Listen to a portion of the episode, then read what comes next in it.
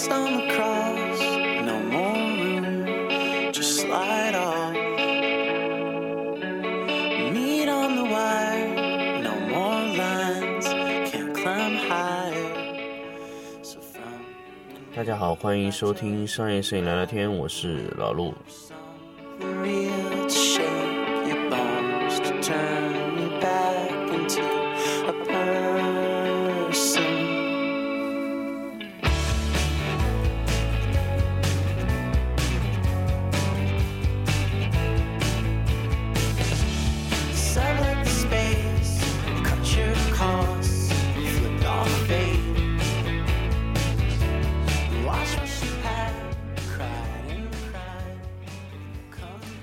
今天呢，跟大家聊一个话题，这个话题呢是以前这个金贝的这个一个摄影总监和我聊起的一个话题，问我，哎，老陆，你可不可以聊聊，说你为什么要用十个灯、八个灯、十个灯，为什么要用这么多灯？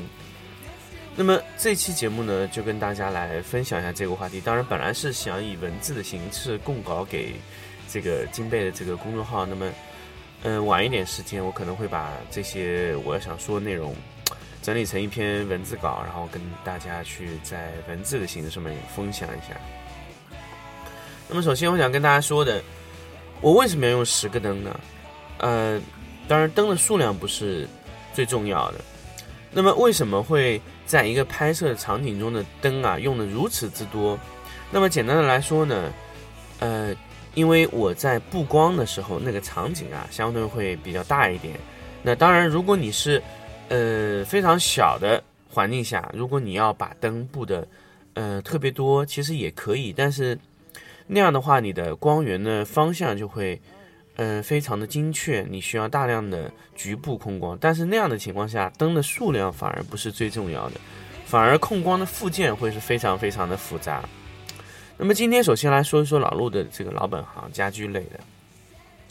那么家居类的拍摄呢，其实它对灯的数量要求是非常高的，呃，五六个灯拍出来的效果和十个灯拍出来效果往往是不太一样的。但是呢，有些你在技术不达标的情况下，你用十个灯，可能还不如一个优秀的摄影师用五个灯的效果。那么正确的用十个灯和我真的去用十个灯是完全两种不同的概念。呃，我之前有看过很多的这个，呃，就是用灯特别多的摄影师，但是他的效果往往不理想。呃，我们最后判定呢，他打了一个很多的光源，叫什么呢？叫无效光源。什么叫无效光源呢？就是这个灯啊，打或者不打都没有什么影响。所以说我们在真实的其实拍摄的布光环境中啊，我们就要控制好这个无效光源。我们很多时候，我们刚刚刚在初期去布光的时候，盲目的贪多，贪多之后呢，就会造成一个什么问题呢？就是有些光线，有些灯你布在那里拿掉也没有什么区别。为什么呢？很多原因。呃，如果你的布光真的是非常非常精确的，那么你的每一个光线落在每一个你的拍摄物体上的那一道光的效果，那都一定是固定且有效果的。但是我发现很多的摄影师呢，他其实他不是特别了解啊。他比如说，呃，一开始做了硬光的勾边，结果后侧呢，后来呢，在同一个位置呢，有一个反射的一个大面积的勾边的一个类似于柔光的一个效果，他也勾出了那道线。然后呢，后来反复调整，调整那套柔光的线呢，已经比那道硬光的勾边更强烈了，而且效果也更好。那么它这个硬光这个时候还在继续工作的情况下呢，其实看不出明显的效果了。那么这种光线啊，在你后期调整的时候，前一个灯光就会变成无效的光线了。那么这种无效布光，我们在说你真的布光中是不是有效的呢？其实这种光线呢，我们叫无效布光。但是其实我们很多时候在这个环节上啊，它做的很多布光都属于无效布光。其实我们后期有些情况下，就是能覆盖掉之前，哎，你想用的一些光线的效果，可以直接把它覆盖掉。那么我们再来说一下，还有一种情况啊，我们为什么有些摄影师他布光，他特别干脆啊，他的光线很少，但是能得到多灯的效果？这个叫什么呢？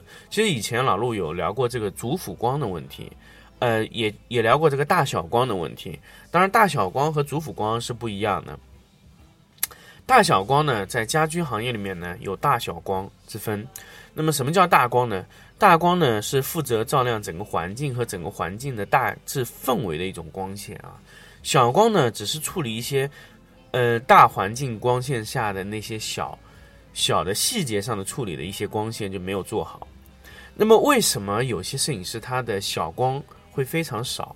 那么简单的来说呢，它的大光的覆盖位位置和覆盖的感觉会相对的相对到到位的话，它的小光覆盖的就非常少。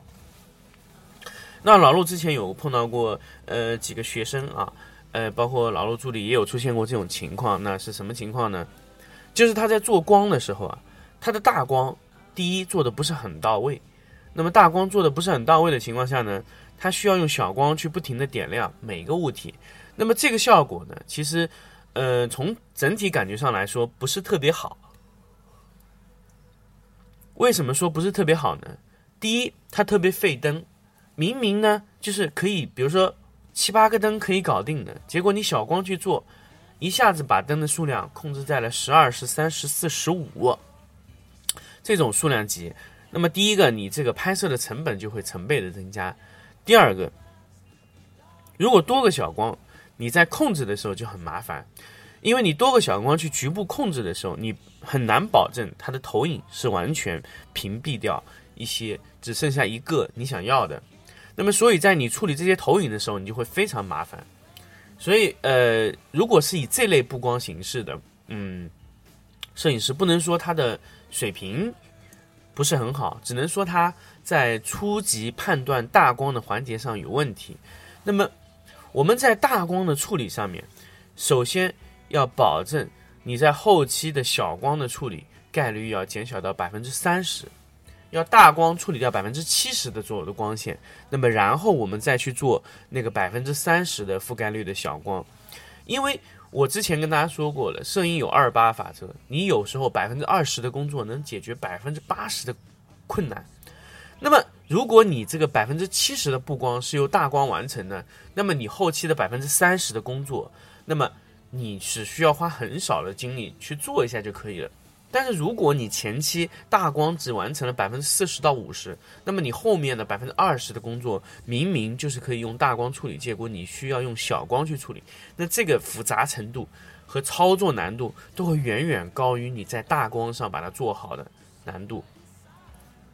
所以我一直坚持的强调跟大家说，咱们大光首先一定要打得准确。什么叫打得准确呢？就是这个大光的光线来的方向。和大光的整体的照亮覆盖范围，必须要是你想要第一次照顾得到的。这个是在我对很多的一些，呃，面临到就是用非常多的小光处理的那个摄影师，包括我的助理、我的学生，都会跟他说：，你千万不要以为你去做小光的时候可以把一些光线都带起来，你一定要用大光的形式把光线全部做到位。那么你想要想到的光线。必须由大光大范围的处理掉，那么小的光线呢，往往是处理一些大光，哎，局部的处理不到的，或者你的大光有些光比不够的情况，你需要让它加强某一些局部的光比，或者局部的改变某一些位置的一些光值，所以你会需要用到小光去处理，但是你在大光的处理环节一定要准确，并且范围要是你想要的百分之七十。啊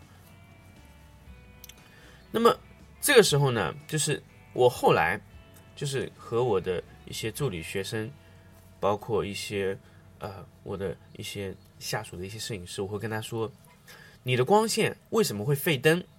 首先我要跟大家说，你费灯的原因是因为你的主光处理不明确。那么我们怎么去训练这种主光处理明确的状态呢？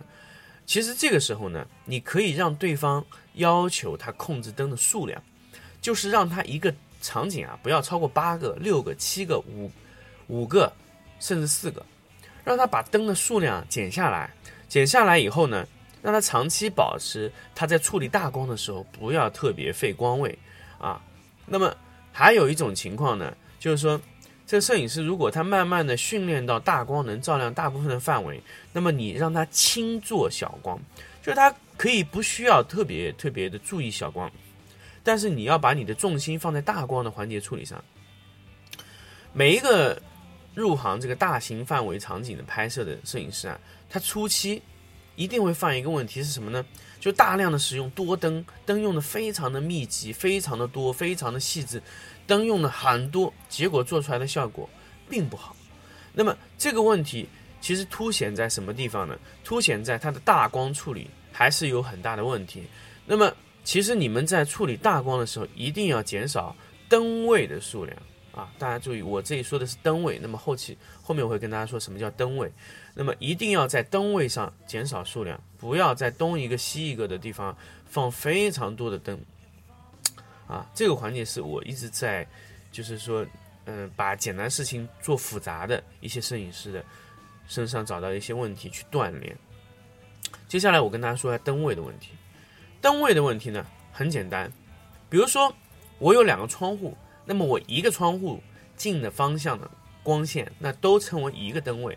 那么一个灯位上面，我们不一定只有一个灯，但是我们一个灯位上，我们会融合多种光线。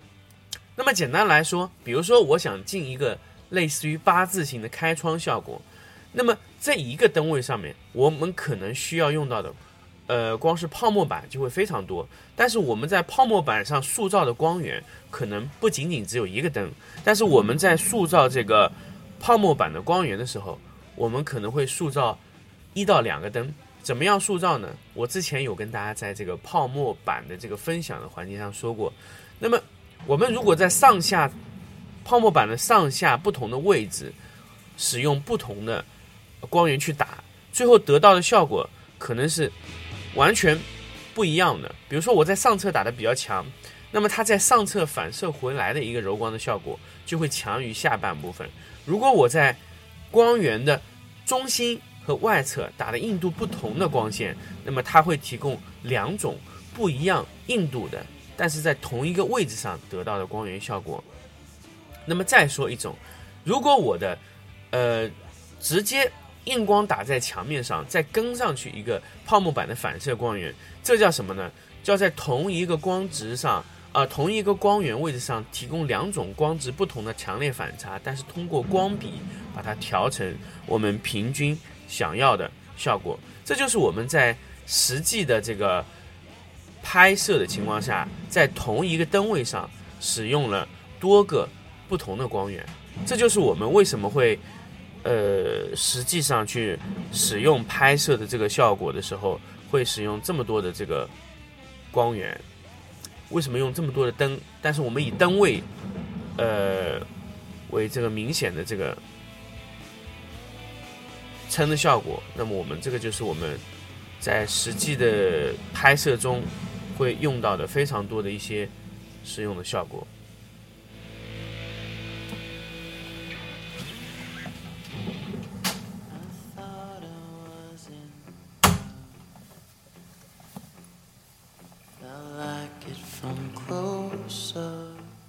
那我们接下来再说一下，呃，我们用到十个灯，那么这十个灯通常都是以非常多的一些形式存在。第一种跟大家说了，在最后总结一下这个环节啊。那么第一种呢，往往都是以反光板的形式塑造出了大型的面光源啊，大型的这个局部的。一整面的不同亮度、不同光值的一种光源进入你的房间。